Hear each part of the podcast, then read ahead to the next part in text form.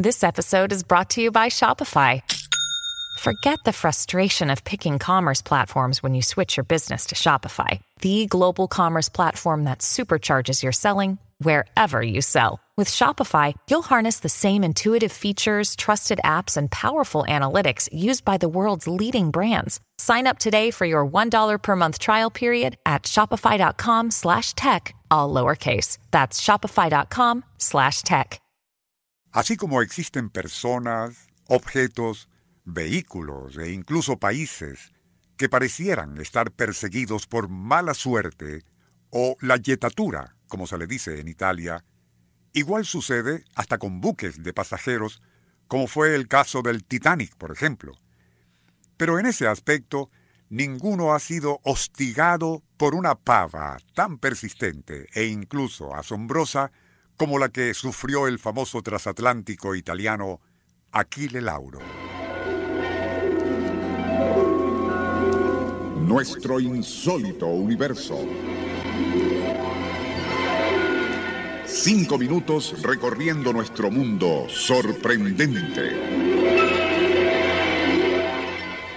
El nombre original del Aquile Lauro era para la época de su botadura en 1945 el de Willem Ruiz, ya que inicialmente formaría parte de una línea holandesa.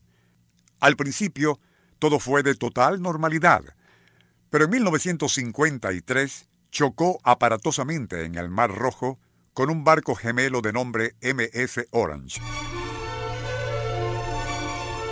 En 1972 fue adquirido por la empresa italiana Flotta Lauro y se le dio el nombre de Aquile Lauro. Pero en 1975 chocaría contra un barco pesquero frente a la costa italiana, algo que provocó un desastroso incendio debiendo ser sometido a un costoso reacondicionamiento. También en 1975 chocó con el carguero Youssef, al que hundió provocando la muerte de cuatro de sus marineros. No mucho después, aquel mismo año y durante un recorrido hacia América del Sur, quedaría varado en pleno Océano Atlántico por falta de combustible. En 1981 volvería a incendiarse en alta mar siendo nuevamente refaccionado. Reincorporado a los viajes transatlánticos y mientras se acercaba a la Gran Canaria, se desató un incendio a bordo, provocando la muerte de cuatro pasajeros. Luego, en 1985, el Aquile Lauro fue asaltado frente a la costa de Egipto por comandos del Frente para la Liberación de Palestina, quienes asesinaron a un turista lisiado y en silla de ruedas lanzándole al mar, algo tan brutal que provocó una intensa persecución internacional. Para entonces toda aquella serie de accidentes e incidentes sufridos por el lujoso transatlántico eran del conocimiento general, y hasta se corrió el rumor de que el Aquile Lauro sería objeto de varios procedimientos de purificación mediante el ritual católico del exorcismo ya presuntamente depurado de aquellos efluvios malignos, el Aquile Lauro continuaría prestando servicios tanto de pasajeros como de carga. En el año 1994, y durante un recorrido turístico, se encontraba frente a las costas de Somalia cuando inesperadamente se desataría a bordo otro incendio más.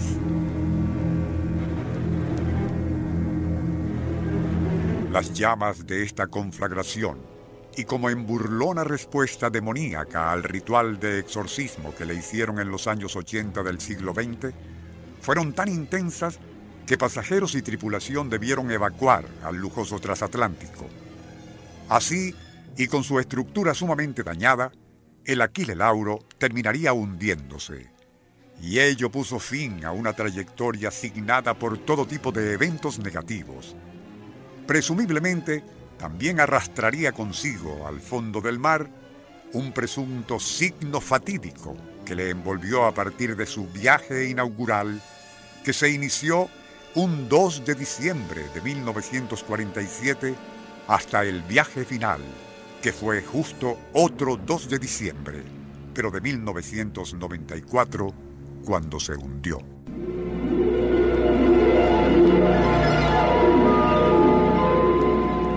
Nuestro insólito universo.